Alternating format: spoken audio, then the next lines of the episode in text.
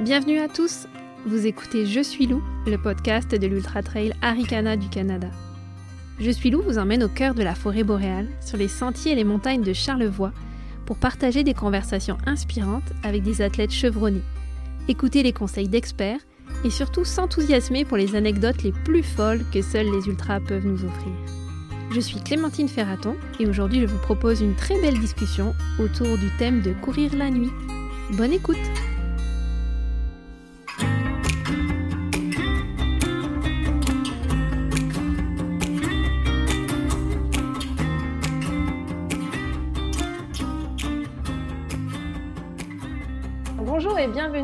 ce nouvel épisode de Je suis loup, la balado de l'UTHC. On vous propose aujourd'hui un nouveau nom. Portrait de loup devient Je suis loup, mais surtout un nouveau format de discussion. J'aurai le plaisir d'accueillir à présent non pas un invité, mais deux à trois invités pour euh, échanger autour d'une thématique qui, on l'espère, va parler à un grand nombre de nos auditeurs et toucher euh, toute la communauté. Donc on commence aujourd'hui avec un sujet qui suscite euh, beaucoup de questions, parfois des peurs, un incontournable pour toute personne qui s'engage sur de longues distances, c'est la course de nuit. Donc, on va vous partager des anecdotes, des expériences, vous donner des conseils, mais aussi aborder les défis que peuvent représenter la préparation et l'organisation aussi d'une course de nuit. Donc, j'aurai avec moi trois coureurs ultra-trailers qui vont avoir tous, je pense, de belles histoires à nous raconter. Et euh, ben, je vais commencer tout de suite par vous les présenter. Là, ils sont tous les trois avec moi euh, à distance. Donc, on va commencer avec euh, René Hamel. Bonjour René. Bonjour, bonjour.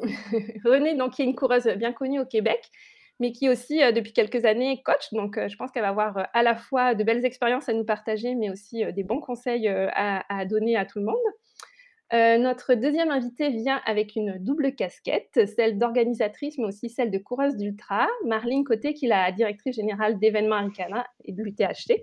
Alors, bonjour Marlene. Bonjour Clémentine.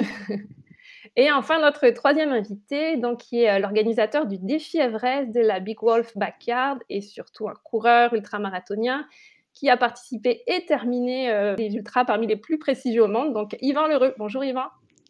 Allô Clémentine. Bah, merci à tous les trois d'être présents et de vous prêter, euh, de jouer les cobayes pour cette, ce premier épisode du nouveau format de la balado de l'UTHC.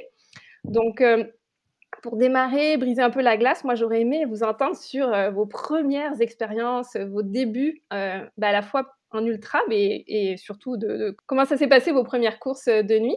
Donc, est-ce que René, peut-être tu voudrais démarrer? Parce que je pense que ta première course de nuit, c'était justement à l'UTHC.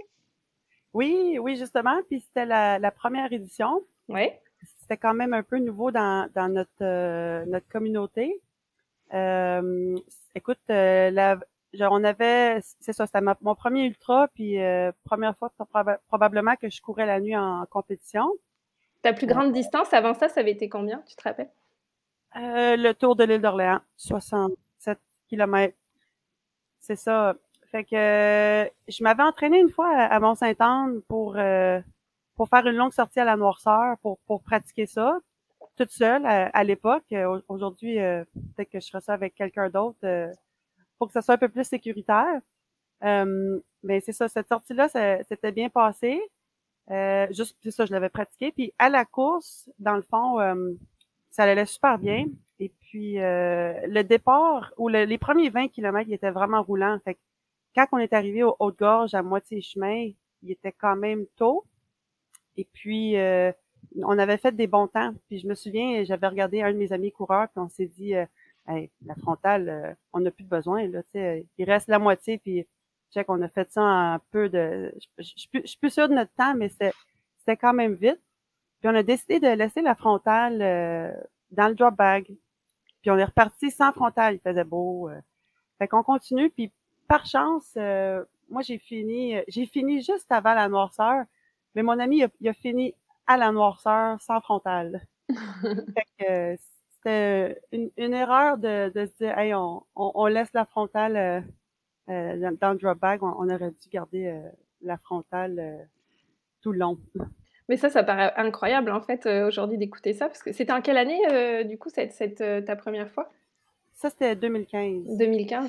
Mais tu sais, ça paraît un peu incroyable pour des gens qui c'est qui est, ben, en tout cas, qui a un peu moins l'habitude comme moi là, de, de, se dire que vous laissez la frontale dans le dropback. Puis il n'y avait pas de contrôle à l'époque, Marlene. Est-ce qu'on contrôle maintenant des choses comme ça? Ben, en fait, euh, l'expérience euh, de René en 2015, c'était la première édition du 125 km euh, mmh et l'horaire était différent de celui qu'on a aujourd'hui. l'horaire partait en plein milieu de la nuit, à 2 heures du matin à l'époque, si je me souviens bien. Puis le parcours était même différent aussi. en hein, René, ça a changé depuis ce temps-là, mais au début, effectivement, c'était roulant. puis les 20, les 20 premiers kilomètres, maintenant, le départ est plus technique. Puis, mais maintenant, pour répondre à ta question, effectivement, euh, on, fait plus de vérifications. À l'époque, c'était euh, c'est pas quelque chose qui était, euh, disons, normalisé là, de, vérifier le matériel obligatoire. Il y avait du matériel obligatoire qui était demandé, mais il n'était pas, vérifié sur les courses québécoises, en tout cas. Puis, donc, on s'était laissé au bon jugement des coureurs et des athlètes, mais euh, effectivement, c'est par l'expérience qu'on apprend aussi des choses, comme euh, René le dit. Puis maintenant, on vérifie euh, le matériel obligatoire. Ça peut être avant de partir, mais aussi sur le parcours pour justement éviter des situations comme celle-là. OK. Puis toi, René, finalement, tu en avais comment tu avais tiré quoi de cette première course-là? Est-ce que tu avais est-ce que tu avais aimé ça, courir, faire une course de nuit déjà? Est-ce que ah, tu l'avais vécu? Oui, oui, je, je l'ai bien vécu. Ben, je, pense que j'étais contente de finir avant qu'il fasse trop noir, vu que j'avais pas ma frontale. Ouais. Euh, puis, tu sais, c'est, c'était comme une, bonne erreur de rookie de pas garder l'équipement obligatoire, ça c'est sûr. Euh, euh, puis c'est sûr que ma préparation était bonne, mais euh, je me rappelle quand même que les derniers 40 kilomètres, euh, j'étais pas mal tannée, puis j'avais mal partout, puis je me disais, ça se peut pas que je continue à courir quand j'ai mal de même. Et je, courais plus beaucoup, là, j'étais pas mal euh, rendue à, marcher. après cette expérience-là, ouais, j'avais peut-être mis une pause, puis après, ben, je pense deux ans après, j'avais refait une autre, un autre, un 80 km, puis ça, l'a renoué avec les, les ultras. Ok, tu n'avais pas couru d'ultra pendant deux ans suite, euh, suite au 125, c'est ça? C'est ça. Ah oui, ok, ok. Puis, euh, puis toi, Yvan, est-ce que toi aussi, ton premier ultra, c'était. Enfin, ta première course de nuit, c'était un ultra, puis pas, pas un petit, là, hein, je crois Non, c'était le BU 160 en 2014. Ça a fini en queue de poisson. On n'en parlera pas de notre parler. Mais euh, moi, la nuit, c'est un rapport particulier. C'est la partie que je préfère. Il euh, faut comprendre que quand j'ai commencé à courir, quand je suis arrivé sur le BU, ma plus longue distance, euh, René, euh, félicitations, moi c'était 27 km. Je me rappelle toujours la tête de Gilles Poulain là, qui brossait des yeux puis qui, faisait des tours de tête quand j'ai dit ça en arrivant au BU. Mais la nuit, c'est le moment que je préfère. Et des choses qui m'ont surpris sur le BU, c'est qu'il y a un coureur avec qui j'étais un bout de temps. il est venu pour allumer sa frontale quand la nuit a tombé, puis il n'avait pas changé ses batteries. Il était parti pour faire un 160 km de nuit avec des batteries usées. Sa frontale a duré à peu près une heure et demie. Puis après ça, poup, ça a coupé. Fait que là, je dis, ben, je vais, te piloter. On va arriver. Ah, il dit, j'ai pas de batterie de rechange. J'ai dit, quoi? T'as pas de batterie de rechange? Elle dit, non, non, non. Finalement, on est arrivé sur un checkpoint puis il a abandonné. Fait que, c'est un peu bête parce qu'on est des petites bébites diurnes. Nous, on, ne voit pas la nuit. Euh, mais quand je suis allé faire cette course-là, 80% de mon entraînement s'était passé la nuit parce que je couchais mon fiston le soir, il était tout petit dans le temps, il avait 4 ans. Fait que je commençais à courir à 8h30 du soir, puis j'allais courir jusqu'à 11h. Fait que moi, courir de jour, j'avais pas connu ça beaucoup. Je m'étais entraîné seulement trois mois avant le BU. Fait que la nuit, moi, c'est le moment de grâce, c'est le moment d'introspection, de calme, tout ça. Fait que comme j'ai commencé ma carrière de coureur à ce moment-là, ben ça a toujours fait partie de la course, cet instant-là, la nuit. Là. Ouais, ok. Et puis, euh, comment, comment tu l'as vécu après toute ta, course? Parce que c'est vrai que quand, quand, on dit, bah, tiens, c'était ma première, mon premier ultra, je fais tout de suite euh, un 160, on se dit, ouais, est-ce qu'il est qu'il a réfléchi avant? Est-ce que c'est quelqu'un qui se lance un défi un peu fou? Et puis, Mais quand on t'écoute, on a l'impression quand même que tu t'étais, euh, tu t'étais super bien préparé, puis tu l'as terminé en plus, donc tu t'étais sûrement très bien préparé. Ouais, j'ai terminé à l'hôpital aussi, là, avec une rhabdomyolyse, là, mais non, la, la, partie de la nuit a quand même bien été, sauf que, tu sais, sur le BU, il faut savoir que tu peux t'attendre à n'importe quoi. Puis cette année-là, c'est la première année du BU. Euh, j'avais coaché euh, Marlène pour l'année d'après, donner des conseils. Mais l'année mm. d'après, il a fait super chaud. Nous, il a gelé la nuit. Euh, les trous d'eau étaient glacés. C'était très, très, très boueux. Il a plu. Fait que tu sais, tu sais jamais. Il faut toujours dire que la nuit, les conditions vont toujours être pires. Parce que, tu sais, ta petite montée de bout, là, ben, tu vois qu'est-ce qu'il y sur le dessus, mais quand tu vois pas, puis tes appuis sont un petit peu plus fuyants lorsque c'est glissant, tout ça. Fait que la nuit, c'est sûr que tout ralentit peux pas nécessairement, quand tu as une course de nuit, euh, dire ben, je vais garder le même pace durant la nuit. Il faut savoir que ton pace diminue de 25 à 50% la nuit selon, ce que tu vas rencontrer comme terrain. Puis s'il pleut, si tu as des mauvaises conditions euh, euh, météorologiques, ben, ça peut être encore pire. Donc, il faut, faut prendre ça en compte que si tu as une partie de course qui se passe la nuit, ça va jamais nécessairement se passer à la vitesse puis comme tu veux. Mmh ouais, ça va être ça va être différent, d'où l'importance de de s'entraîner, euh, de s'entraîner la nuit. Donc toi, tu t'étais beaucoup entraîné la nuit. René, toi, tu disais que pour, heu, ton 125, tu avais fait un entraînement au Mont-Sainte-Anne. Donc finalement, tu t'avais fait qu'une sortie de nuit pour te préparer au 125? Est-ce Je pense que oui. Une une longue, peut-être deux autres, euh, courtes, mais sinon, euh, pas plus. Ouais. Est-ce que c'est quelque chose, que tu as changé par la suite? Pour tes tes tes tes courses suivantes? De ah t'entraîner plus la nuit? Ouais. Euh, oui, oui, surtout pour euh, tester l'équipement, euh, puis de, de, de pratiquer, euh, c'est ça. S'il faut que je change les batteries de, de la frontale, s'habituer au relief, c'est sûr que maintenant, c'est ça que j'encourage aux gens de faire, de, de faire, tu sais, idéalement deux à quatre sorties à la noirceur, sans nécessairement faire toute une nuit. Mmh pour euh, hypothéquer le, sommeil. Mais qu'est-ce qui, par exemple, est-ce que tu te, tu te rappelles qu'il y a des choses qui t'ont surprise, en fait, auxquelles tu n'avais pas été préparée? Ou peut-être dans bah celle-ci, ou peut-être dans d'autres expériences que, que tu as eues? Euh... Non, j'ai pas nécessairement eu de surprise. Il y a, une fois euh, au Chili qu'il faisait noir, puis je sais pas si j'ai eu une hallucination, mais j'avais l'impression qu'il y avait une frontale au loin, quelqu'un qui s'en venait vers moi, là, puis j'étais supposée être vraiment toute seule. Mmh Mais euh, sinon, euh, j'ai pas. Euh, je pense, je pense j'ai j'ai eu plus peur euh, être à la noirceur dans dans, dans un chalet que j'étais tout seul dans le fin fond des bois que si j'étais en action en mouvement, surtout durant une course, on sait qu'il y a du monde, t'es pas tout seul, il y a des ravitaux, fait que c'est plus sécurisant par rapport à la peur. Est-ce qu'il il y a des choses, Yvan ou René, puis après on pourra on pourra embrayer aussi sur les expériences de Marline, mais il y a des choses que vous auriez aimé qu'on vous dise, en fait?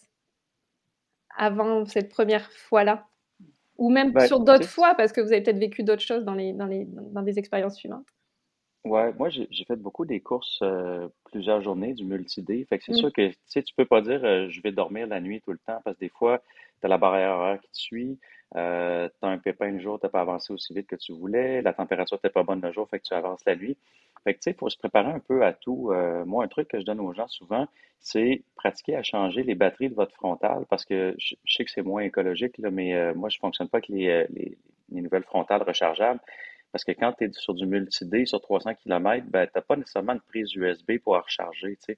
Avec des petits trucs faciles, il y a des batteries Energizer qui se font qui pèse 15 grammes au lieu de 25, qui dure deux fois plus longtemps. Donc, moi, j'étais capable de faire deux, des fois trois nuits. Et j'avais pratiqué à changer mes batteries tout le temps euh, dans un garde-robe ou une pièce fermée où ce qui fait noir.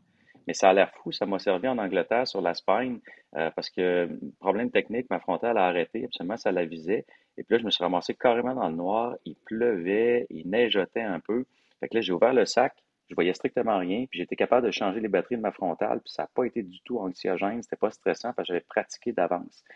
Puis euh, on pense toujours que ça va aller bien, mais il faut toujours se préparer au, plus mal.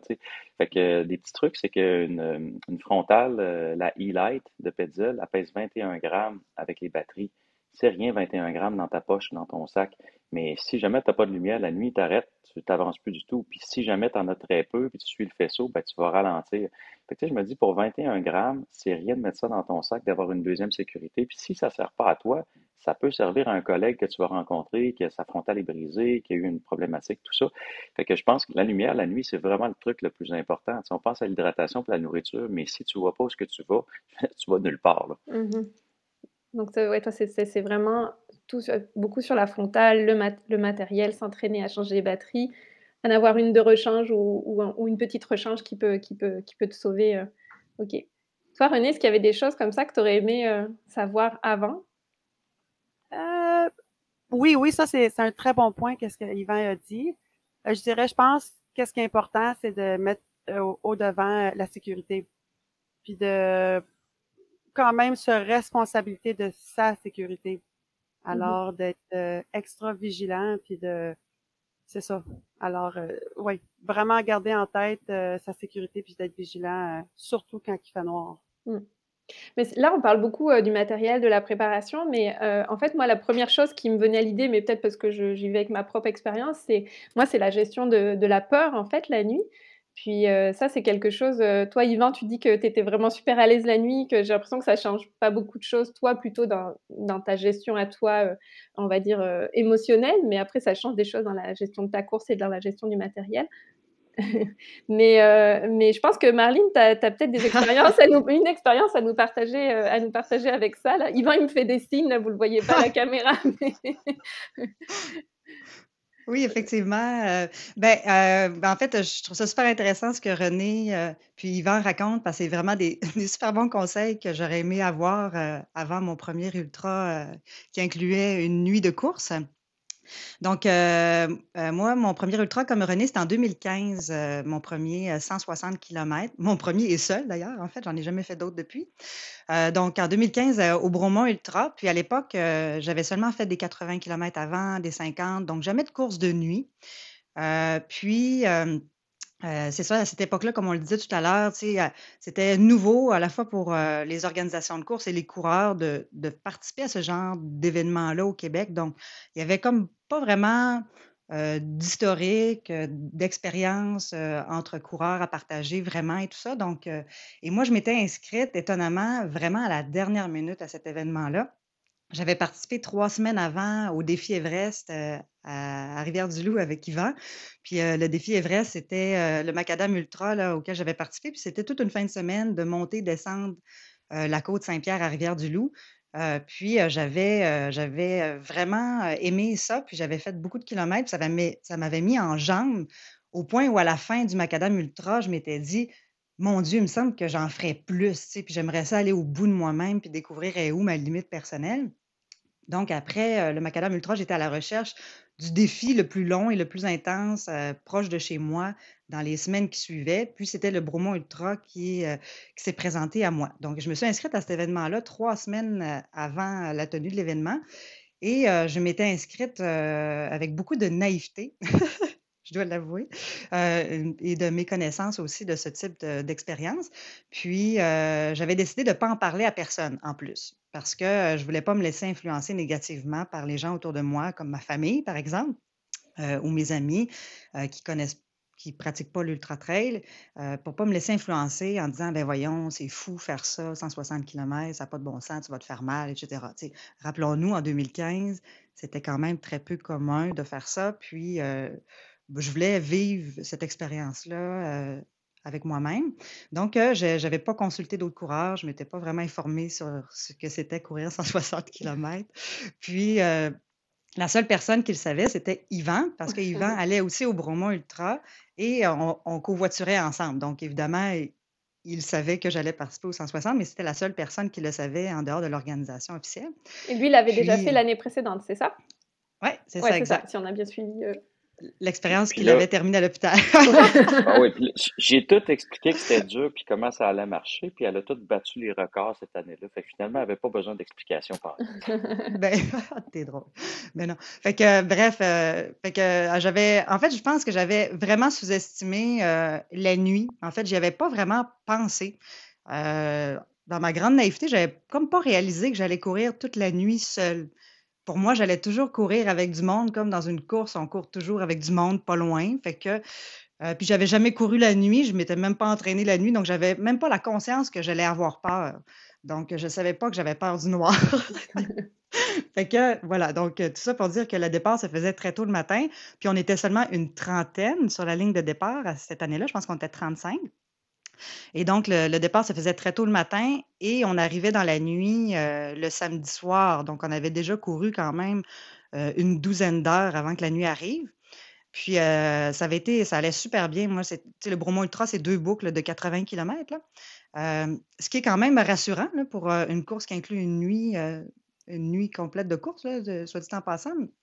Mais pour moi, ça n'a pas été suffisant pour me rassurer. Parce que quand j'ai quand je, la nuit a commencé puis que je me suis enfoncée dans la nuit, ça m'est comme frappé d'un coup sec à un moment donné. Euh, il faisait très noir, j'étais dans un sentier plus technique, il n'y avait personne autour de moi. J'avais une lampe frontale minable, genre de camping qui éclairait presque pas. Je voyais pas vraiment le sentier en avant de moi, puis je voyais plein d'yeux lumineux autour de moi qui me regardaient. à cause de ma lampe frontale, vous savez, ça reflète les yeux des animaux. Là. Mmh Donc, il y avait toutes sortes d'yeux qui me regardaient, puis j'avais aucune idée c'était quoi ces animaux-là parce que ma lampe frontale n'était pas capable d'éclairer l'animal lui-même. Donc, je voyais juste les yeux, pas l'animal. Donc, je ne savais pas si c'était euh, un raton laveur, une marmotte ou si c'était un coyote ou un loup. Donc, là, je me faisais des peurs à moi-même en imaginant des animaux sauvages qui allaient m'attaquer à Bromont, soit dit en passant, qui n'est qui est pas très sauvage. Euh. donc, euh, et voilà. Et donc, je me suis mise à avoir peur tout d'un coup, euh, puis j'ai eu de la difficulté à avancer à partir de ce moment-là. J'essayais d'attendre d'autres coureurs derrière moi qui viennent me rattraper. Il n'y avait personne qui me rattrapait. J'essayais de crier, voir s'il y avait des coureurs qui s'en venaient. Il n'y a personne qui répondait. Donc, j'étais vraiment seule avec moi-même, puis j'avais pas le choix de me dire Let's go, grande fille, avance parce que tu n'as pas le choix d'avancer pour te mmh rendre au prochain ravito. Donc, ça a été psychologiquement quand même assez difficile. Puis, euh, vraiment, même vraiment très difficile, je dirais. Donc, euh, ça a été euh, un gros travail sur moi-même cette nuit-là pour me permettre de d'avancer. puis il y a des sections où est-ce que pendant la journée, des randonneurs avaient enlevé des, flags. Donc, il y avait du flagage qui avait manqué aussi sur le parcours. Puis c'est pas du tout la faute de l'organisation. Là. C'était des, des gens qui avaient enlevé les, les flags à un certain moment.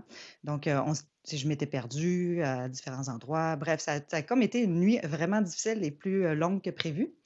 Fait ça a été ça, ma première expérience de course la nuit. Puis je me souviens encore quand je suis arrivée finalement au ravito, en plein milieu de la nuit, il devait être 2 heures du matin. Je ne m'en souviens plus là, quelle heure qu'il était. Puis ça faisait déjà plusieurs heures que, que, que, j'avançais péniblement. Puis je, suis tombée en pleurant dans les bras du bénévole qui, m'a accueilli en premier. Puis il a fallu qu'on vienne me réconforter parce que j'avais peur de repartir tout seul encore, continuer une petite partie de la nuit avant que mon PC, mon conjoint Pierre-Luc, vienne me rejoindre plus tard sur le parcours. Donc, euh, donc voilà, ça, ça a été ma première expérience de nuit, un peu traumatisante, je vous dirais.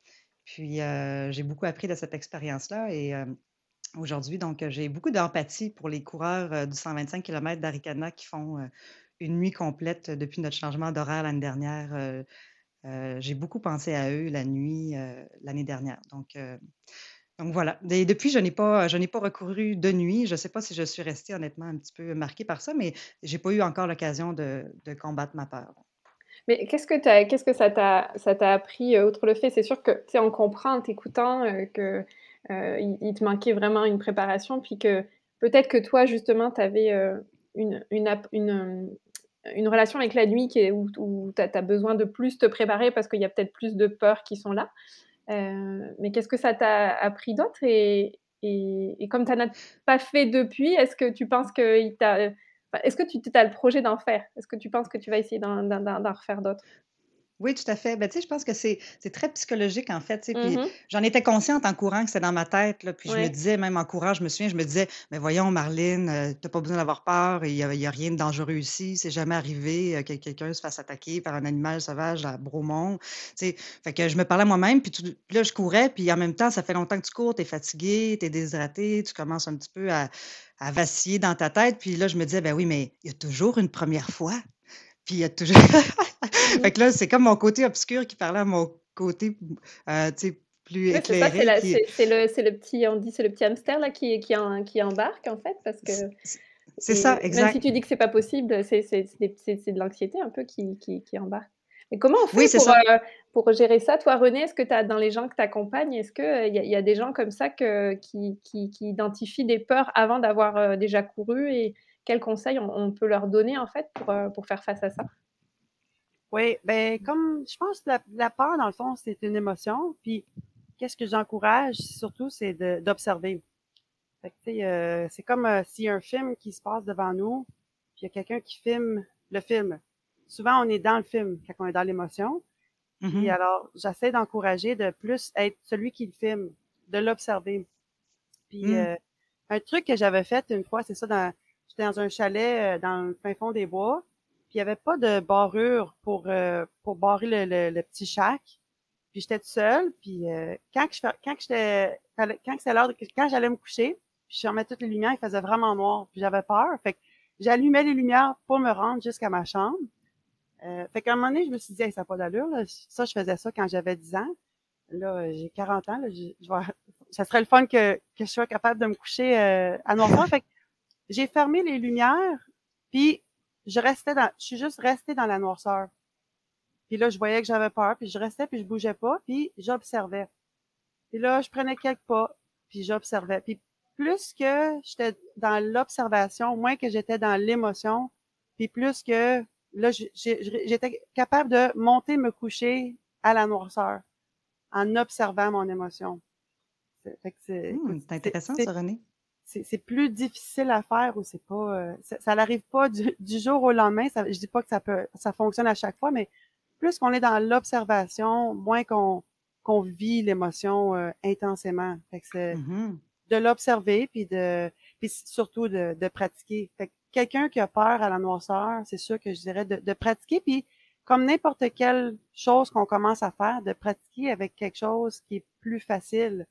Alors, euh, tu sais, ça peut être d'aller marcher dehors dans la rue à la noirceur. Euh, sinon, marcher, si on est à l'aise, après marcher dans le bois, jogger dans le bois, puis sur des petites distances, des petites durées, quand on sait qu'on est proche de la voiture. Fait que commencer avec quelque chose qu'on est à l'aise, puis tranquillement aller vers quelque chose qui ressemble plus à qu'est-ce qu'on va faire euh, durant notre, euh, notre défi, notre parcours.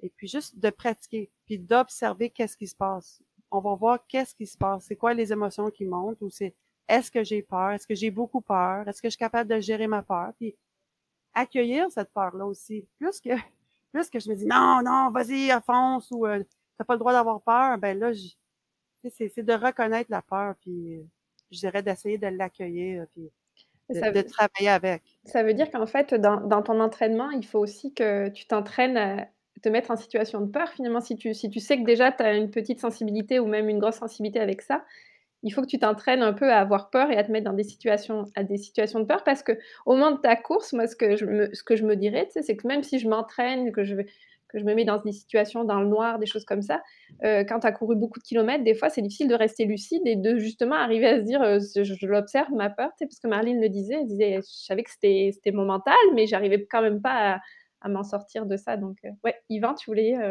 compléter là-dessus? Ben, je trouve ça super intéressant ce que René dit. Euh, ce que je travaille avec mes patients, particulièrement depuis la pandémie, depuis deux ans et demi. Euh, je vais juste préciser, euh, Yvan, que toi, tu, tu été acupuncteur, en fait, aussi, parce pour les gens qui ne le savent pas, oui. OK. Oui, je suis acupuncteur, thérapeute du sport, tout ça.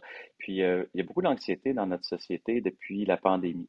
Et l'être humain, on a deux super pouvoirs et ce n'est pas, pas des défauts. Le premier, c'est l'anxiété. Puis le deuxième, c'est l'imagination.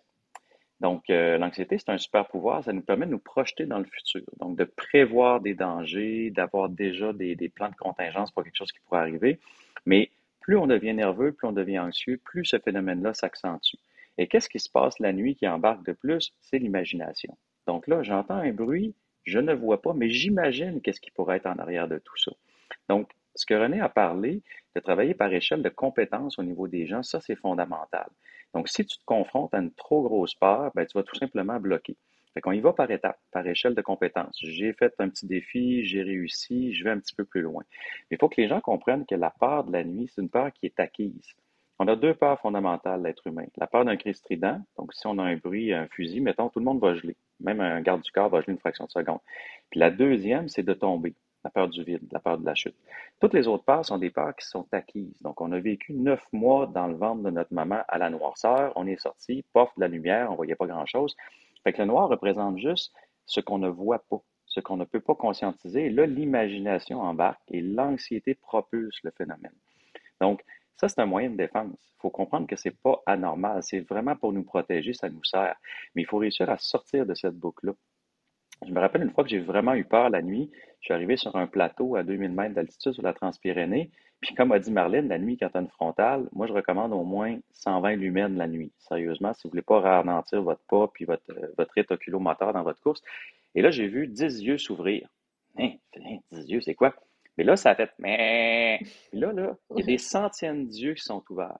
Il y avait un troupeau de moutons sur le plateau qui devait faire à peu près 2000 individus. C'est vraiment impressionnant. Puis eux autres, à 2-3 heures du matin, je veux dire, ils dorment.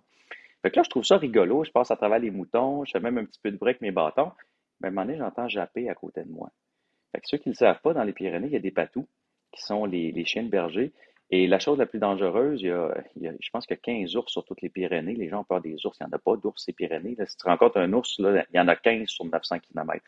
Mais les patous, c'est très dangereux, puis ils vont t'attaquer si au centre des moutons avant qu'ils te voient. Parce que là, ils te considèrent comme un ennemi. Donc, à chaque année, il y a des attaques de patous sur des randonneurs, sur des coureurs dans les Pyrénées. Alors là, c'est la nuit. Moi, je vois pas le chien. Oups, j'en entends un, j'en entends deux. Il y a deux chiens qui grondent et qui tournent autour de moi. Je suis incapable de les voir. Il y a des centaines de moutons qui se posent dans tous les sens. Alors là, je me suis rappelé un conseil qu'un euh, ami m'avait dit, dit, tu chantes des chansons. Fait là, je me suis mis à chanter une comptine d'enfants tranquillement, pas vite, pour que le chien comprenne que je suis un humain. Je suis pas son ennemi, puis je mangerai pas un mouton. Ben, ils m'ont suivi sur deux à trois kilomètres jusqu'à temps que je sorte du plateau. Ils m'ont suivi dans le pierrier en descendant. Je ne les ai jamais vus sur du bout de la frontale. Puis ils ont jappé longtemps, longtemps après que je sois passé. Mais si j'aurais gelé, je me serais mis à crier ou je serais parti à courir, c'est sûr que le chien m'aurait attaqué à ce moment-là. Fait que, tu sais, là, j'ai vraiment eu peur, mais j'ai réussi à conscientiser le conseil que j'avais eu avec le calme que j'avais réussi à développer avec les, courses de nuit puis tout ça, puis à passer à travers ça. Mais je veux dire, il y aurait un chien qui aurait pu m'attaquer puis il aurait pu me mordre aussi à ce moment-là. Fait que, tu sais, là, j'ai eu la bonne idée de chanter des petites chansons puis de continuer à marcher puis de faire un peu de bruit. Mais tu sais, je veux dire, la nuit, c'est vrai qu'il y a des choses qui peuvent arriver qui ne t'arriveront pas le jour. Tu sais. Mm-hmm. Mais il faut être prêt à ça, puis il faut y aller par échelle de compétences, tranquillement, pas vite, le repousser nos peurs. Ben, mais, mais, en même temps, toi, excuse-moi, euh, Marlene, mais en même temps, toi, là, tu avais été confronté à un vrai danger, entre guillemets, là, quand même. C'était pas quelque chose qui, qui, était, dans, qui était dans ta tête. Mais, euh, mais après, c'est tout ce qui se mm-hmm. passe, euh, tout ce qui se passe, en fait, dans ta tête qu'il faut, qu'il faut arriver. sais, on peut pas tout se préparer, mais qu'il faut arriver justement à gérer malgré la fatigue, euh, malgré tout ça. Oui, excuse-moi, Marlene, du coup, je t'ai coupé. Ben non, ben non, euh, pas du tout. Euh, ben moi, ce que je trouve intéressant de, ce qu'Yvan a dit, c'est ça, c'est l'importance de, se préparer, d'en parler avec d'autres personnes, de lire à ce sujet-là, d'échanger, d'avoir de l'expérience pour, pour savoir quoi faire, comment réagir, être capable de, rationaliser puis de réfléchir quand une situation survient. puis définitivement, quand je racontais mon expérience au Bromo Ultra, c'était vraiment le manque de préparation qui a fait en sorte que euh, j'ai mal réagi euh, sur le coup parce que je pense que c'est important de, le visualiser, de le comprendre, d'anticiper euh, ce qui peut arriver pour, pour être mieux préparé à bien réagir le moment venu. Moi, je pense que c'est fondamental. Puis c'est vraiment ça la leçon que moi j'ai retenue de mon expérience, c'est d'essayer de, de, se préparer, c'est ça, à la fois psychologiquement, puis physiquement, puis avec son matériel, comme ils l'ont dit. Donc la préparation est vraiment super importante. Puis quand, on avait discuté, euh, je, vais te, je vais donner la parole là, Yvan, mais quand on avait discuté justement, Yvan, ensemble, tu me disais aussi ce qui est important. René parlait de l'observation de soi, de ce qui se passe, de nos émotions. Mais toi, Yvan, tu me disais aussi ce qui est important, c'est d'observer beaucoup l'environnement. Par exemple, quand la nuit commence à tomber, tu disais d'observer la noirceur qui arrive, parce que ça permet de, mieux te préparer, de ne pas te retrouver d'un coup à dire il fait nuit. Euh, Mmh oui, c'est ça. Ben, tu sais, quand la nuit s'en vient, là, la demi-heure avant, là, pas attendre pour fouiller dans son sac. Tu sais, moi, je parle sur des, des courses multi, multi-étapes. Là, tu sais, des fois, même à 10 heures le matin, j'ai encore ma frontale sur la tête, j'avais oublié de l'enlever après 3-4 nuits. Mais tu sais, préparer ton matériel, puis te préparer à entrer dans la nuit. Mmh la nuit, là, si tu regardes la nature, euh, moi, je vais faire un peu de yin-yang. Tu sais, euh, yang, le jour, euh, le soleil, l'activité, le bruit, ça bouge. Mais la nuit, si tu entres dans la nuit de la même manière que la nature se transforme, ça va bien aller les bruits se calment. Il y a plus de bruit le jour que la nuit. C'est juste que la nuit, comme tes yeux sont pas là, au moins là, tu es plus attentif à ton sens qui est l'audition. Fait que, entrer dans la nuit avec une espèce de calme méditatif. Moi, je ralentis toujours le pas. Je ralentis le souffle la nuit. Je commence à préparer mes choses. Puis je suis vraiment bien. Puis là, quand la nuit est bien installée, là, je m'aperçois qu'il y a des sons qui ne sont pas différents des sons du jour, en fait. Puis tu rentres dans, cet aspect-là avec un lien méditatif à toi-même. Tu fais une introspection en toi. C'est sûr que si tu rentres dans la nuit avec des peurs, des craintes, euh, ce qui est arrivé à Marlene, ben, elle ne l'avait jamais expérimenté, fait que là, ses peurs se sont manifestées. Elle a fait une projection de l'intérieur vers l'extérieur. Il n'y avait rien de plus à l'extérieur. Donc, si tu es calme à l'intérieur, que tu as pratiqué euh, de la méditation, que tu as clairé tes vieux démons, ben, la nuit, il n'y a rien de plus que toi qui est en mouvement. Fait que c'est toujours de te préparer en arrivant la nuit, de faire du ménage dans tes peurs, tes craintes, de te documenter le plus possible pour avoir vraiment le plus de connaissances. Comme les chiens, je savais que ça existait des chiens. Je n'en avais jamais vu, mais là, j'étais documenté. Donc là, à ce moment-là, quand des situations arrivent, ben, tu peux y faire face. Euh, en Angleterre, euh, Hélène Dumais m'avait énormément aidé à faire la spine, puis elle m'avait parlé du, problème du faisceau lumineux. Ben, la quatrième nuit, euh, la Spain, ça a l'air bien le fun, c'est une course hivernale, mais tu es dans le noir 16h15 par jour. Mais à un moment donné, ton cerveau habite le flux lumineux. C'est-à-dire que si tu éclaires dans une direction, tu mets ta main juste à côté du flux lumineux, tu ne verras plus ta main. C'est hyper anxiogène parce que tout ce qui est réel est dans le flux de lumière. Tout ce qui est à côté ne l'est pas. Fait si tu regardes au loin, tu vas voir, mais il faut que tu regardes tes pieds pour avancer.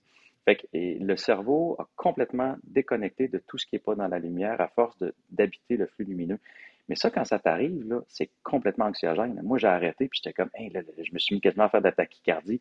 Une chance qu'Hélène m'en avait parlé, puis je me disais, bon, qu'est-ce que je fais? Là? Je fais un AVC, euh, euh, j'arrive plus à voir comme il faut. Mais non, mais j'étais préparé à ce phénomène-là du flux lumineux, puis de savoir que là, ben oui, ça faisait ça. Puis même quand le jour arrive, tu es un peu ébloui, puis là, c'est parce que tu as fait trop longtemps dans une course durant la nuit. Tu sais. Mais je pense que d'être d'avoir fait son introspection, d'avoir préparé sa course, d'avoir parlé à des gens qui ont fait ce type de course-là, et puis après ça, d'avoir pratiqué dans des situations réelles, c'est vraiment la meilleure chose qu'une personne peut faire si euh, ça veut réussir des courses, que ce soit multi ou euh, une nuit seulement. Puis ça, l'effet, euh, l'effet tunnel dont tu parles, est-ce que c'est quelque chose qui peut arriver sur une course euh, de, de, 24 heures, enfin d'une journée en fait, ou c'est vraiment sur plusieurs jours? Euh? Ouais. C'est vraiment sur plusieurs jours. Je pense qu'Hélène, m'a dit qu'elle, ça lui était apparu la cinquième journée. Moi, c'était apparu la quatrième nuit.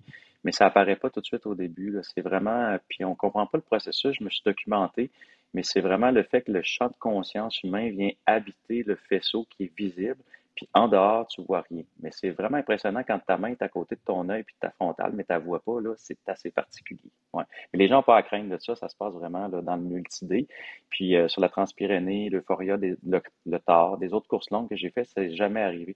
Je pense que ça prend une période de nuit d'au moins, ben, moi je dirais 12 heures, mais euh, au moins 16 heures où est-ce que là, vraiment, le cerveau se met en mode nuit complètement sur plusieurs jours. Fait que les gens n'ont pas à être inquiets, là, ça ne fera pas ça sur un haricana, mettons. OK. Puis comment on fait pour, pour gérer la fatigue en fait justement? Parce que c'est pas des même si on s'entraîne, c'est pas des moments c'est des moments où on dort d'habitude la nuit, la majorité de l'année on va dire. Donc comment on fait pour gérer ça? Puis, j'ai une deuxième question dans ma question. Est-ce que, vous avez vu sûrement un impact sur l'horaire de départ de la course? La Marline va nous en parler après justement, l'horaire de de du 125 a été décalé pour, justement, mieux s'adapter, euh, à tout ça là. Mais est-ce que justement le fait que vous entriez dans la nuit après avoir fait beaucoup d'heures ou que vous entriez dans la nuit euh, euh, ou que vous démarriez une course la nuit, comme c'était le cas avant le THC, est-ce que vous avez vu un impact, vous, si tu veux, René, toi, commencer là-dessus sur la gestion de, de la fatigue?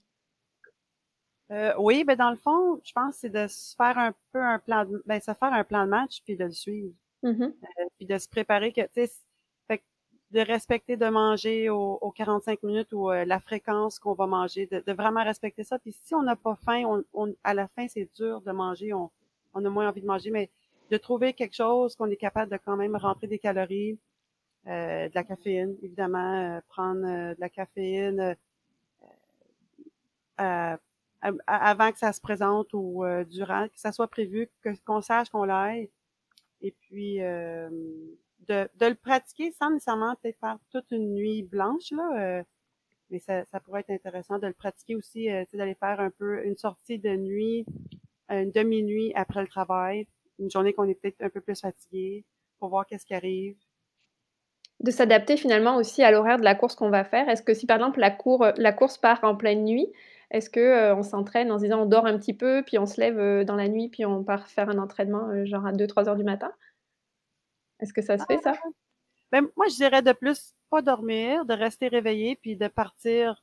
si le départ est à 2 heures du matin, ben, je dirais, va faire une sortie, puis commence peut-être à, 11 heures le soir. Mm-hmm. Puis tu peux finir à 2 heures du matin, puis faut pas non plus peut-être scraper ta, nuit de sommeil. Ben, René a vraiment raison là-dessus. Puis, tu sais, il euh, faut l'expérimenter. C'est quoi le déficit de sommeil? Qu'est-ce que ça fait dans ton corps?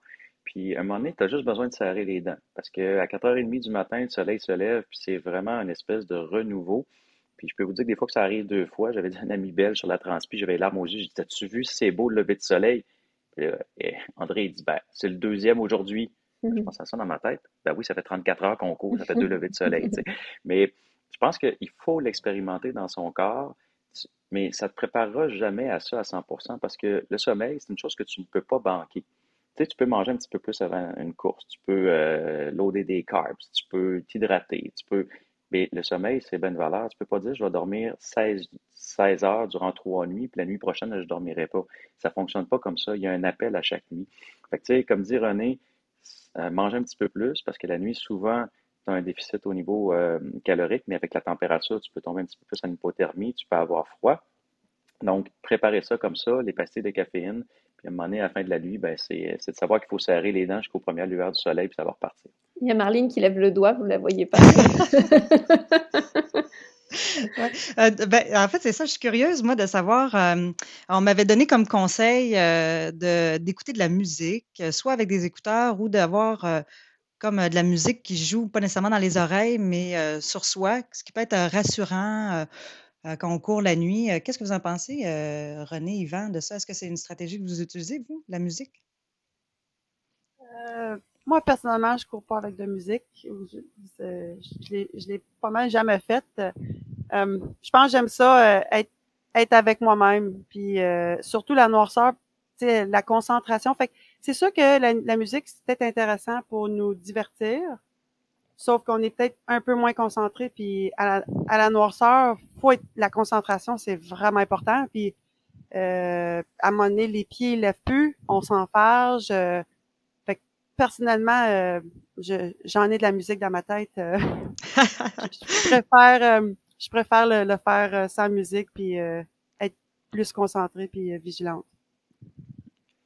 Ben, on a eu beaucoup de discussions avec Marlene ensemble sur le, dopage, parce que tu y a une forme de dopage. Quand tu mets de la musique, ça te fait des endorphines, un peu de sérotonine, c'est plaisant. moi, la nuit, j'ai tendance à mettre de la musique, mais côté sécurité, je dirais aux gens seulement un écouteur. Parce que si quelqu'un est blessé, si tu as un bruit à entendre, s'il y a un danger, ne jamais courir avec deux écouteurs, surtout en sentier, puis même, même sur la rue. je veux dire, tu sais pas ce qui va arriver les autos. Fait que moi, j'aime bien, euh, je garde ça comme dernier recours. Un peu comme René, j'aime ça le calme, j'aime ça la tranquillité. Si jamais je cogne des clous, je commence à m'endormir, je vais dire que Lose Yourself, Eminem, là, à 3 heures du matin, ça fait la job. Avec une playlist des années 80, c'est parfait. Mais euh, un écouteur à la fois, puis moi, je m'en sers vraiment dans les moments que je m'endors énormément beaucoup, que j'ai besoin d'un petit pep. Mais mm-hmm. sinon, euh, ça va être sans musique aussi. Ah, c'est intéressant. Ouais, ça peut aider pour la gestion de la fatigue aussi. Puis la mmh gestion de la lassitude, parce qu'on parle de ça, enfin, il y a beaucoup de coureurs d'ultra qui disent que des fois, ben, c'est ça, tu as la lassitude qui, qui, embarque de jour ou de nuit. Est-ce que la nuit, euh, ça peut être plus fort, sachant que de l'environnement, on a comme moins de, encore moins de diversité vu qu'il fait noir? Est-ce que vous avez eu à, gérer ça euh, ou, pas plus que le jour où, vous n'avez pas de, lassitude quand vous courez des ultras? Pense que tout le monde, tout le monde a de la lassitude. Euh, même Kéliane Jornet a de la lassitude. Mais euh, non, c'est plus difficile la nuit parce que vraiment, euh, tu sais, on est des, je le disais, on est des petites bébites diurnes. Là. Fait que quand on tombe la nuit, ton cerveau, il dit, ben là, t'es bien câble, tu, tu veux-tu te coucher, tu sais? Fait que faut quand même expérimenter aussi des petits trucs. Moi, je suis un gars de power nap. Fait que, tu sais, euh, sur la transpi, je me rappelle avoir dit une amie Karine, une française, je disais, je vais faire un petit power nap. Je m'étais allongé, là, 8 à 10 minutes, la tête sur une souche avec mon sac. Puis je m'étais relevé frais comme une rose. Ben, dit, pas possible, t'as pas dormi, hein? oui, j'ai dormi, je suis correct. Fait que moi, je suis capable de faire un 3-4 heures en faisant ça. Mais il y a des gens qui ont besoin vraiment plus d'une période de sommeil. Fait que, tu sais, c'est de savoir que il faut se connaître jusqu'à un certain point que si la lassitude est trop grande, puis que là, tu avances à peu près à 25-30% de ta vitesse, peut-être tu es peut-être vraiment mieux de te reposer, de prendre une pause pour repartir comme il faut. Mais ça, ça demande de la connaissance de son métabolisme, de son corps, puis de comment tu réagis pour pouvoir prendre action si jamais ça se passe. Puis il faut être capable de. Comment tu fais pour faire. Euh, moi, j'appelle ça le sommeil du marin. Tu sais que les, marins dorment juste des petites tranches euh, de, quelques minutes, là. Mais euh, comment tu fais pour faire une power nap au milieu du bois? Moi, je pense que c'est intrinsèque. Là. Je dis toujours avec Richard Turgeon que c'est notre super pouvoir de super-héros. Moi, des fois, je finis la clinique, euh, j'ai un patient qui reste dans une salle, je laisse la salle ouverte, je m'allonge sur la table de traitement à côté, puis je dors cinq minutes, puis je me relève. Mm. que j'ai une facilité incroyable à entrer en sommeil. Je peux pas t'en dire plus. Peut-être beaucoup de méditation, je te dirais. Fait que je fais juste fermer mes yeux, je détends, puis pop, je pars. Mm. Mais euh, ça, c'est hyper salutaire là, sur les courses là, quand tu as besoin de faire un petit repos. Tu le fais, toi, René, aussi? Tu l'as expérimenté? Euh, non. moi, je, suis, je suis pas mal wired dans ma tête. Euh, mais c'est sûr que j'ai pas fait des euh, cinq jours là, mmh. sans dormir. Là. Euh, mais jusqu'à date, ouais, je suis trop ouais, réveillée pour sentir le besoin de dormir. Mais oui, je pense que c'est propre à chacun. Puis si la si la personne, durant la nuit, sent qu'il pourrait s'endormir, ben je pense que ça pourrait être très payant. Puis je dirais, là, c'est là que ça serait le temps de mettre euh, une alarme sur le téléphone qui sonne fort, puis que tu donnes un, un 10-15 minutes, puis après ça, ben, tu repars. Puis ça, ça, ça pourrait faire une belle différence quand on, on sent le besoin. Ça, c'est un bon commentaire, euh, René. J'ai déjà entendu parler euh, quelqu'un qui s'était endormi euh, et ne s'est jamais réveillée, donc a été euh, un donc elle n'a pas pu terminer sa course finalement et était très déçue de ne pas avoir été réveillée euh, par d'autres personnes pour pouvoir poursuivre sa course. Donc l'alarme, c'est un très bon conseil. Eh, c'est incroyable ça. Vraiment, vraiment sommeil, ça c'est une vraie anecdote. Mais mais l'alarme, ça me fait penser à l'histoire de routine aussi. Puis euh, René, tu m'avais parlé aussi que justement, quand euh, la fatigue embarque et tout ça, vous avez parlé de pratiquer vos transitions, de pratiquer les changements de batterie. Mais euh, justement, c'est vraiment de se préparer. Je pense que toi, tu as des checklists en fait. Hein, tu disais, René, pour, pour ton sac. ouais. Oui, c'est ça. Puis maintenant, c'est quelque chose que, qui peut arriver facilement d'oublier de faire une action. Fait que c'est sûr que là, j'encourage, surtout quand on a une équipe de soutien ou même sans équipe de soutien, quand on arrive au drop bag, ce serait pas pire de se faire une liste des actions qu'on a besoin de faire.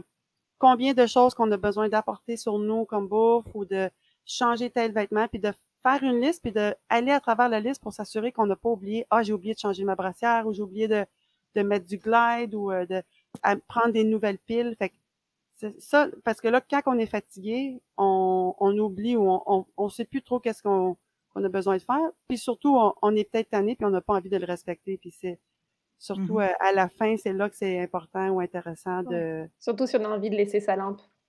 Oui, c'est ça. oui, Yvan, tu voulais dire? Euh, René a totalement raison. sur des courses, à un moment donné, il faut que les trucs deviennent des automatismes. Surtout si tu fais du multi-day.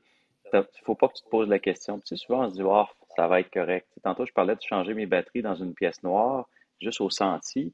Euh, ben, des fois, la nuit, si tu fais du multidé, monter ton abri, monter ta, petite tarp au-dessus de toi, euh, tu le fais quand il pleut puis quand il vente. Tu tu fais pas ça au beau soleil le dimanche chez vous une fois, puis ça a bien été. Non, non, mets-toi dans des conditions réelles. Tu sais, si tu vas faire une course qui est froide, euh, ben, va dehors, euh, habille-toi juste avec un t-shirt, attends de geler durant 10 minutes, puis là, commence à faire tes affaires pour voir comment tu réagis. Tu vas peut-être pas dire comme le dimanche à midi que oh, ben, ça va bien finalement. Fait que mets-toi dans des conditions réelles pour pratiquer. C'est vrai la nuit, c'est vrai pour d'autres choses. Puis euh, challenge-toi plusieurs fois. dis pas juste une fois, oh, ça a bien été. Ben non, refais-les plusieurs fois de suite dans différentes conditions pour t'assurer que tu es capable de faire le truc.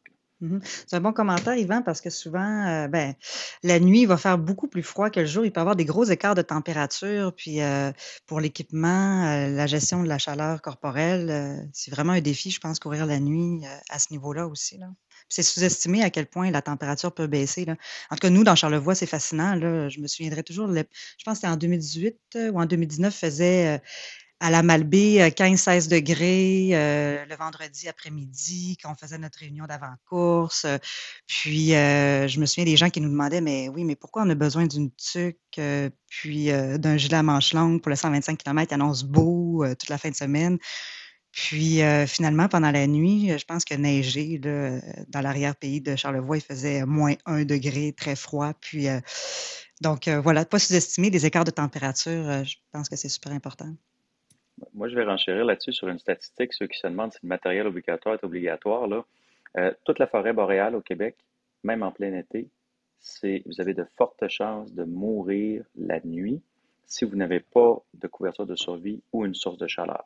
Parce qu'à un moment donné, votre corps, il décide d'arrêter deux choses. Soit qu'il arrête de faire de la chaleur ou soit qu'il arrête de produire de l'énergie. Si vous êtes en course, vous avez besoin de faire de l'énergie. Vos muscles font, de la chaleur, bien sûr, une dissipation de chaleur.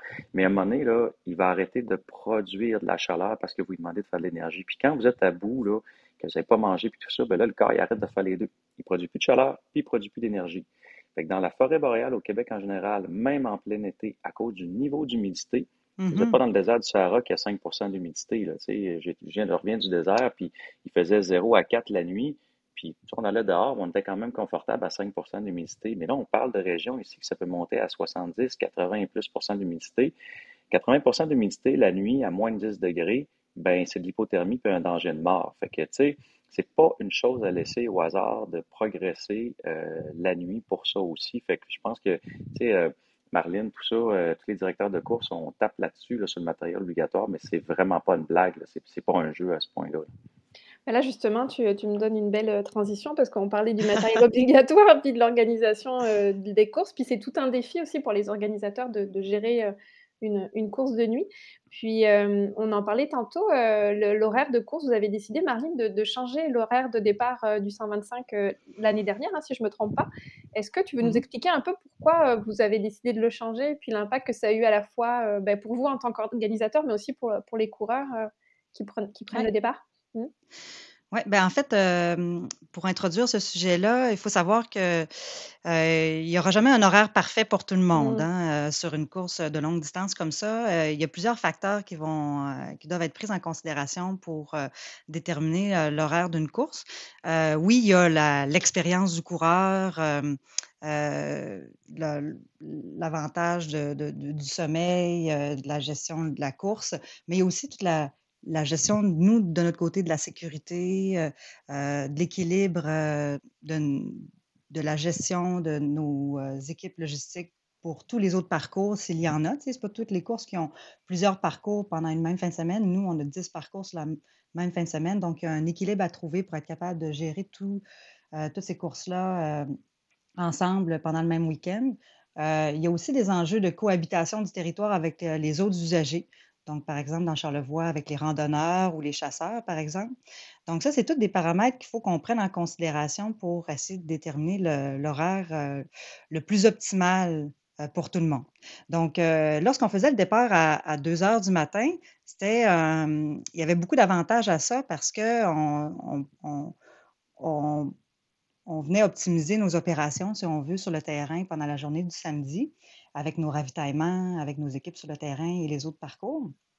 Par contre, euh, c'est sûr que c'était très difficile pour les coureurs à ce moment-là parce que euh, devaient prendre une navette aux alentours de minuit, euh, donc devaient essayer de dormir quelques heures avant minuit, avec toute l'anxiété qu'il y a avant, de départ. c'est ça. Donc, euh, je pense qu'il y en a beaucoup qui n'arrivaient pas à dormir avant le départ à 2 heures du matin. Euh, puis, euh, ça les faisait arriver pour la grosse majorité. Là, évidemment, il y en a qui arrivaient en après-midi sur le site, puis en fin d'après-midi, début de soirée, mais beaucoup arrivaient quand la deuxième nuit était commencée.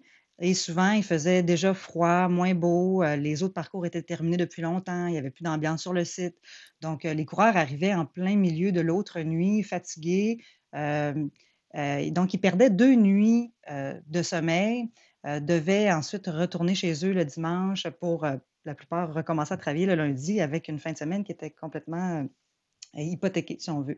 Donc, on trouvait ça un petit peu dommage pour l'expérience des coureurs qui ne vivaient pas du tout la course vraiment, qui est sur le site principal, qui n'avaient pas l'occasion de rencontrer d'autres coureurs, qui manquaient de sommeil, qui avaient de la difficulté à gérer ces deux demi-nuits-là, si on veut par contre, l'avantage, c'est que ça, leur évitait de traverser une nuit complète, qui est un autre défi complètement différent en soi. Et l'année dernière, on a décidé donc de changer l'horaire de 125 km en faisant un départ l'après-midi, le vendredi, ce qui nous permet, avec un départ le vendredi, de pouvoir, de pouvoir traverser toute la première section dans l'arrière-pays, de la ZEC des Martes jusqu'au Haut-de-Gorge, lorsqu'il y a très peu de randonneurs sur les parcours. Euh, et lorsqu'il y a moins de, possibles cohabitation là, avec euh, les autres usagers. Euh, on le sait, les, sentiers, la randonnée est de plus en plus populaire au Québec. Puis les Morios, c'est rendu une destination très prisée des randonneurs. Donc le samedi, c'est une journée qui est très achalandée maintenant dans Charlevoix. Donc faire un départ le vendredi, ça nous permet, nous, de pouvoir traverser ce territoire-là euh, sans déranger, puis sans avoir à dépasser des gens non plus. Euh, donc ça, c'était un premier avantage. Le deuxième avantage, c'est que c'était, c'est vraiment la plus belle section du parcours, le début, le premier mmh tiers, même la première moitié, je dirais. Et on voulait euh, permettre aux gens de le faire le plus possible de jour pour pouvoir voir les belles vues, les beaux paysages et tout ça. Donc, le partir de jour, c'était quelque chose qu'on rêvait de faire depuis un certain temps. puis aussi, ce qu'on voulait, c'était permettre aux gens de pouvoir vivre l'événement. Donc là, maintenant, en arrivant euh, pour la, majorité le samedi de jour. Les coureurs arrivent lorsque euh, il y a des gens sur le site, il y a de l'animation, il y a des services, ils ont le temps d'aller se reposer, même de, et de, se reposer à, leur hôtel et de revenir. Et, le party continue encore pour eux autres. Donc, il y a quelque chose de super intéressant au niveau festif, euh, au niveau euh, expérience, je pense, pour le coureur. Par contre, ça vient avec le défi, puis c'est quand même pas mineur, le gros défi de faire toute une nuit très longue dans l'arrière-pays de Charlevoix. Donc, euh, on en est conscient, là, dans les sondages, c'est ressorti, soit qu'on aime, soit qu'on n'aime pas. Il y en a qui ont adoré le nouveau parcours, ils, veulent, le nouvel horaire, je veux dire, ils ne veulent plus qu'on le change, ils ont adoré ça. Mais ceux qui ont dû abandonner pendant la nuit, euh, ceux qui ont trouvé ça difficile la nuit, bien évidemment, eux, euh, pour eux, c'est plus difficile. Et c'est pour ça qu'on on essaie cette année de mieux accompagner les coureurs pour mieux les préparer, euh, puis euh, essayer de, les aider à, vivre ce défi-là, ce challenge de courir la nuit qui, comme Yvan le disait, peut être finalement euh, super cool. Tu sais, puis, moi, je ne l'ai pas vécu encore, là, mais tu sais, je, l'entends, puis j'ai l'impression que ça peut l'être vraiment, là, tu sais, vraiment une belle expérience d'introspection, comme René disait, de courir la nuit, mais il faut comme s'y préparer. puis être, être, bien informé pour ça. Donc, c'est ce qu'on aimerait que les coureurs de l'Ultra Trail Aricana vivent. À la fois un, beau départ, reposé, deux jours, une belle nuit d'introspection, euh, à vivre euh, une expérience unique dans l'arrière-pays de Charlevoix avec d'autres coureurs, puis d'arriver avec euh, une belle fête pour souligner l'accomplissement de 125 km. Donc, c'est vraiment la vision qu'on a avec le nouvel horaire cette année. Tu disais, Marlene, en plus qu'il que y avait eu un meilleur taux de réussite avec le nouvel horaire. Hein. C'est sûr qu'il y en a toujours qui vont trouver ça difficile, mais qui avait quand même eu, des gens avaient, il y avait eu plus d'un qui avait, euh, qui avait terminé. Tu voulais dire quelque chose, euh, Yvan? Oui. Ben, deux trucs. Premièrement, quand un organisateur euh, te demande des choses par rapport à la nuit, si toi tu penses que c'est un défi de courir la nuit, imagine la logistique de l'organisateur qui, lui, s'il perd quelqu'un, il faut qu'il le retrouve. S'il y a un blessé, il y a une fracture ouverte, a un traumatisme crânien, il faut qu'il aille chercher la personne. Fait que c'est autant un défi, en fait, puis quelque chose qui est un peu anxiogène, compliqué pour l'organisateur que pour le coureur. Puis la nuit, permettez-vous de ralentir. Parce que, tu sais, euh, beaucoup de gens sont des gazelles, c'est pas mon cas, moi je suis une tortue. Euh, je suis content qu'il y ait des gazelles, là. mais euh, permettez-vous de ralentir. En 2018, Marlene m'a invité sur Aricana. J'avais couru même pas 30 km dans mon été. Puis il a dit Hey, viens donc faire Aricana, mais ça deux semaines d'avis. Elle m'a inscrit. Ben là, Yannick m'en a parlé sur Pas sorti du bois, je ne sais pas comment de fois. Il dit la chose que les gens ont le plus retenu, c'est que tu as marché 125 à Ricana. Fait que j'étais avec mon pack-sac, puis j'ose un peu avec les bénévoles, je remplissais mon petit ziploc, puis j'appelle les stations. Je n'ai pas arrêté une fois. Puis j'ai remarqué un coureur à la fin qui est devenu un ami, que lui, là, dans sa tête, ça ne se faisait pas marcher sur Aricana. Il avait déjà fini, puis il allait courir. Bah, je dis, tu fais comme tu veux, tu abandonnes ou tu marches. Fait que le gars, il donnait 40 km, on l'a marché ensemble. Fait que, tu sais, avec même pas 30 km de course dans l'été d'un jambes, je suis allé faire Aricana 125 en marchant sans arrêt tout le long. J'ai ben fini à 11 heures quelque chose sur le, le, le cut-off. Mais plutôt que d'abandonner puis de donner euh, crédit à vos peurs, vos craintes, tout ça, ralentissez la nuit. Permettez-vous de l'apprécier cette nuit-là. Marchez, puis après ça, ben, les sections plus faciles, vous partirez à courir. Mais c'est faisable d'avancer quand même très, très bien la nuit si on accepte de changer son rythme, changer son mode de pensée par rapport à ça. Il faut dire que Yvan marche très vite. c'est un très bon marcheur. Non, mais c'est un très bon marcheur.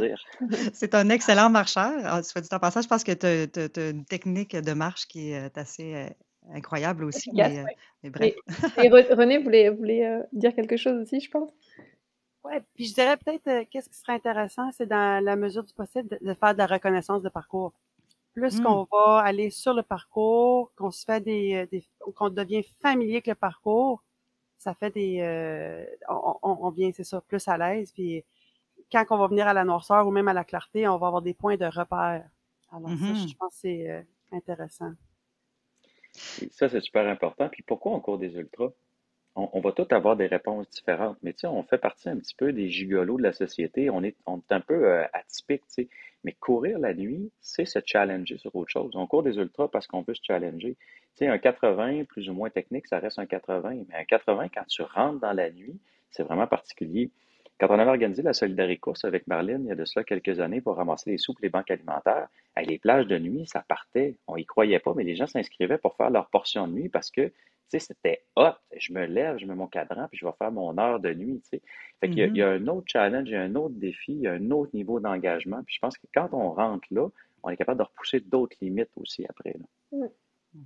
Ben, en tout cas, en vous écoutant, je trouve que ça, ça donne envie, en fait. Puis ça, ça, fait tomber plein de barrières. On comprend, tu sais, que la préparation, elle est hyper importante, mais je trouve effectivement qu'on a l'impression que ça peut être un beau moment d'introspection. Puis on, toute la partie observation, compréhension de son environnement, je pense qu'elle est encore plus forte que quand, quand on court deux jours, on dirait. Mais euh, effectivement, euh, moi, en tout cas, ça donne vraiment envie.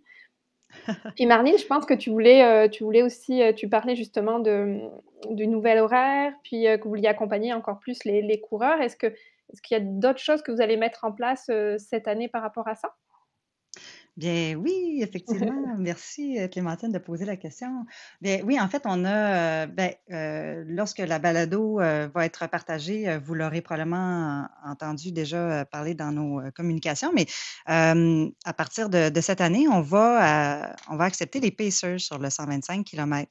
Donc, c'est la première fois qu'on va avoir des pacers sur le parcours de longue distance de l'Ultra Trail Aricana. Jusqu'à maintenant, on avait des pacers seulement sur le 80 km pour la dernière portion, les derniers 15 kilos. Et là, euh, avec le nouvel horaire, l'expérience qu'on a eue l'année dernière, ça nous a amené à réfléchir euh, sur, un, comment on peut essayer, comme le disait Yvan, d'améliorer encore plus la sécurité euh, sur le parcours la nuit et comment on peut essayer aussi de, mieux accompagner les coureurs dans cette épreuve-là qui est à la fois psychologique et physique. Donc, on a regardé la possibilité d'avoir des pêcheurs sur les portions de nuit.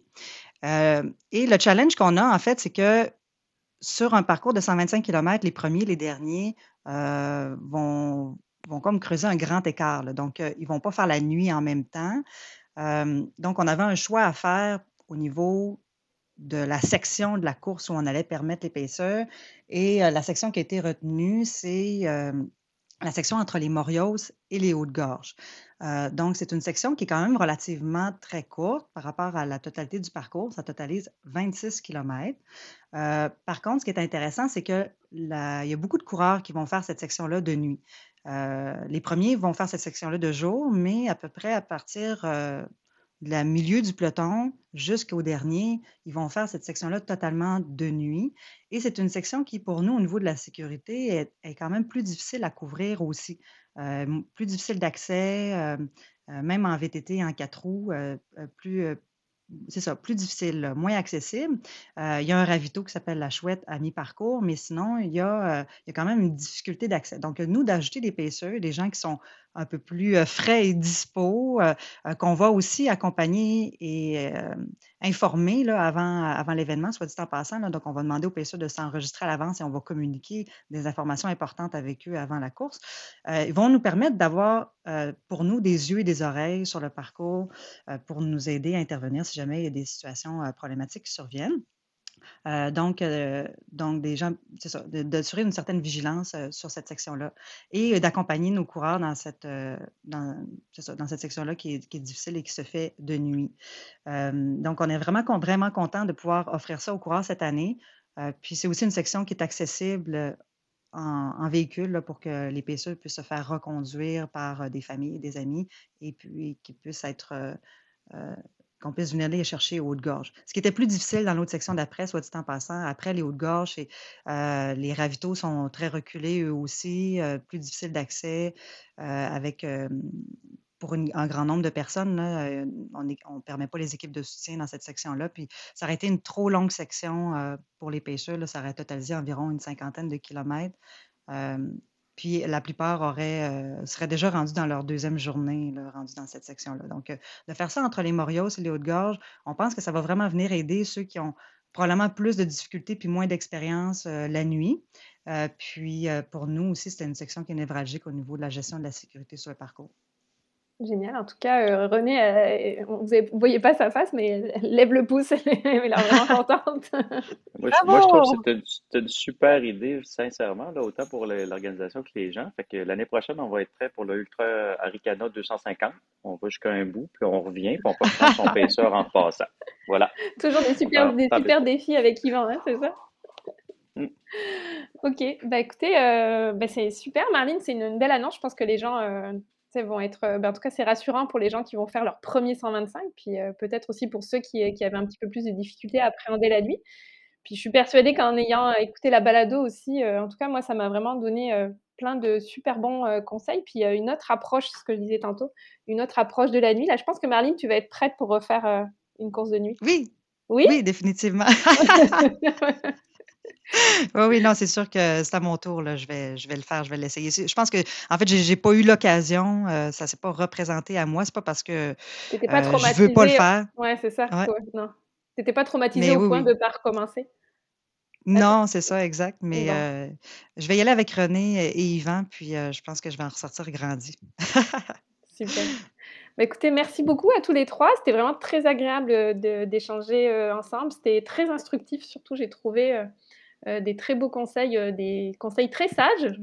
aussi bien René et Yvan, là, je trouvais que on, voit que vous faites sûrement beaucoup de méditation tous les deux. En tout cas, ça doit beaucoup aider aussi pour, pour passer au travers d'une nuit.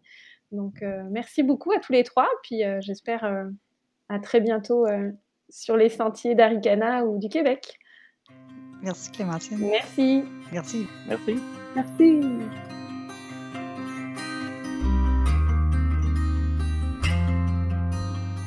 Vous venez d'écouter Je suis loup, le podcast de l'Ultra Trail Aricana du Canada. Si vous avez aimé cet épisode, n'hésitez pas à aller mettre un avis et des étoiles sur votre appli de podcast et à le partager sur vos réseaux sociaux. Je suis Lou est une production d'événements Aricana. Vous pouvez retrouver toutes les infos sur l'Ultra Trail Aricana du Canada sur le site web aricana.info. À bientôt!